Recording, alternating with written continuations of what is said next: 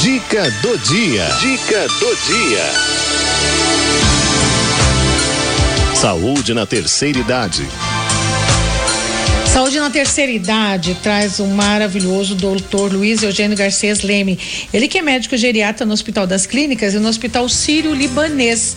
Ele também é professor na Faculdade de Medicina da USP e no Centro Universitário São Camilo. Vai falar sobre memória e atividade social. Gente, ó, presta atenção no que ele tem a dizer para nós, né, doutor Luiz? Bem-vindo.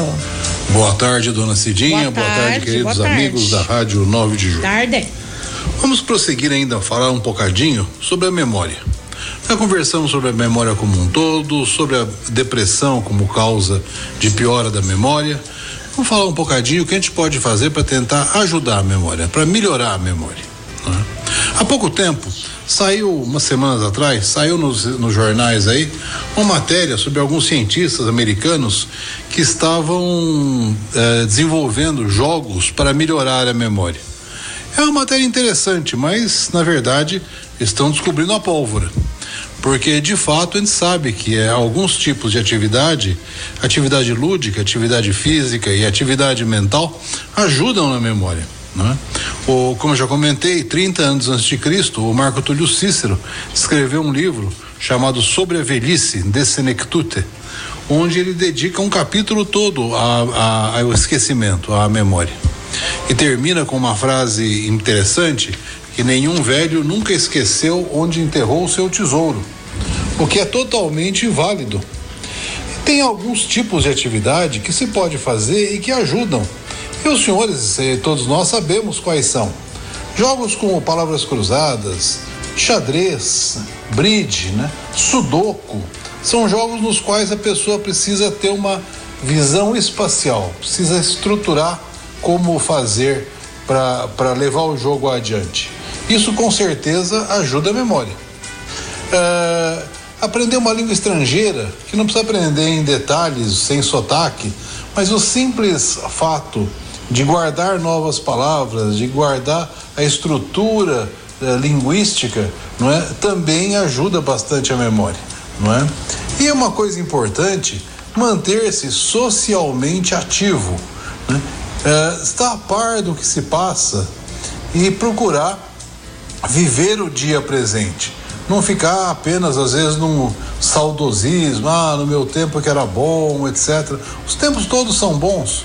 Quando a gente era mais moço, tinha muita coisa boa e muita coisa ruim também, assim como tem hoje. Os nossos netos, talvez a seu tempo, venham de saudades desses bons tempos, não é? Manter-se socialmente ativos, procurar manter uma atividade presencial, ler o jornal. Eu costumo dizer, o ideal é fazer o seguinte: é pegar o jornal de manhã cedo, ler o jornal, se atualizar das notícias nacionais, internacionais, a partir da cultura.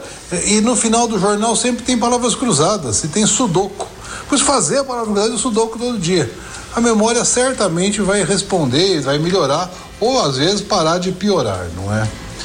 Também tem uma programação social procurar ser presencial. Eu sei que agora, com a pandemia, ainda pode ser um pouco difícil, mas procurar, tanto, tanto quanto possível, sem chegar a grandes multidões, sem ir a lugares perigosos, ter presença, a, a, a, a presença física, a presença virtual através da, dos computadores, aí do telefone celular, a televisão ajuda, mas não é, não é como estar tá junto da pessoa.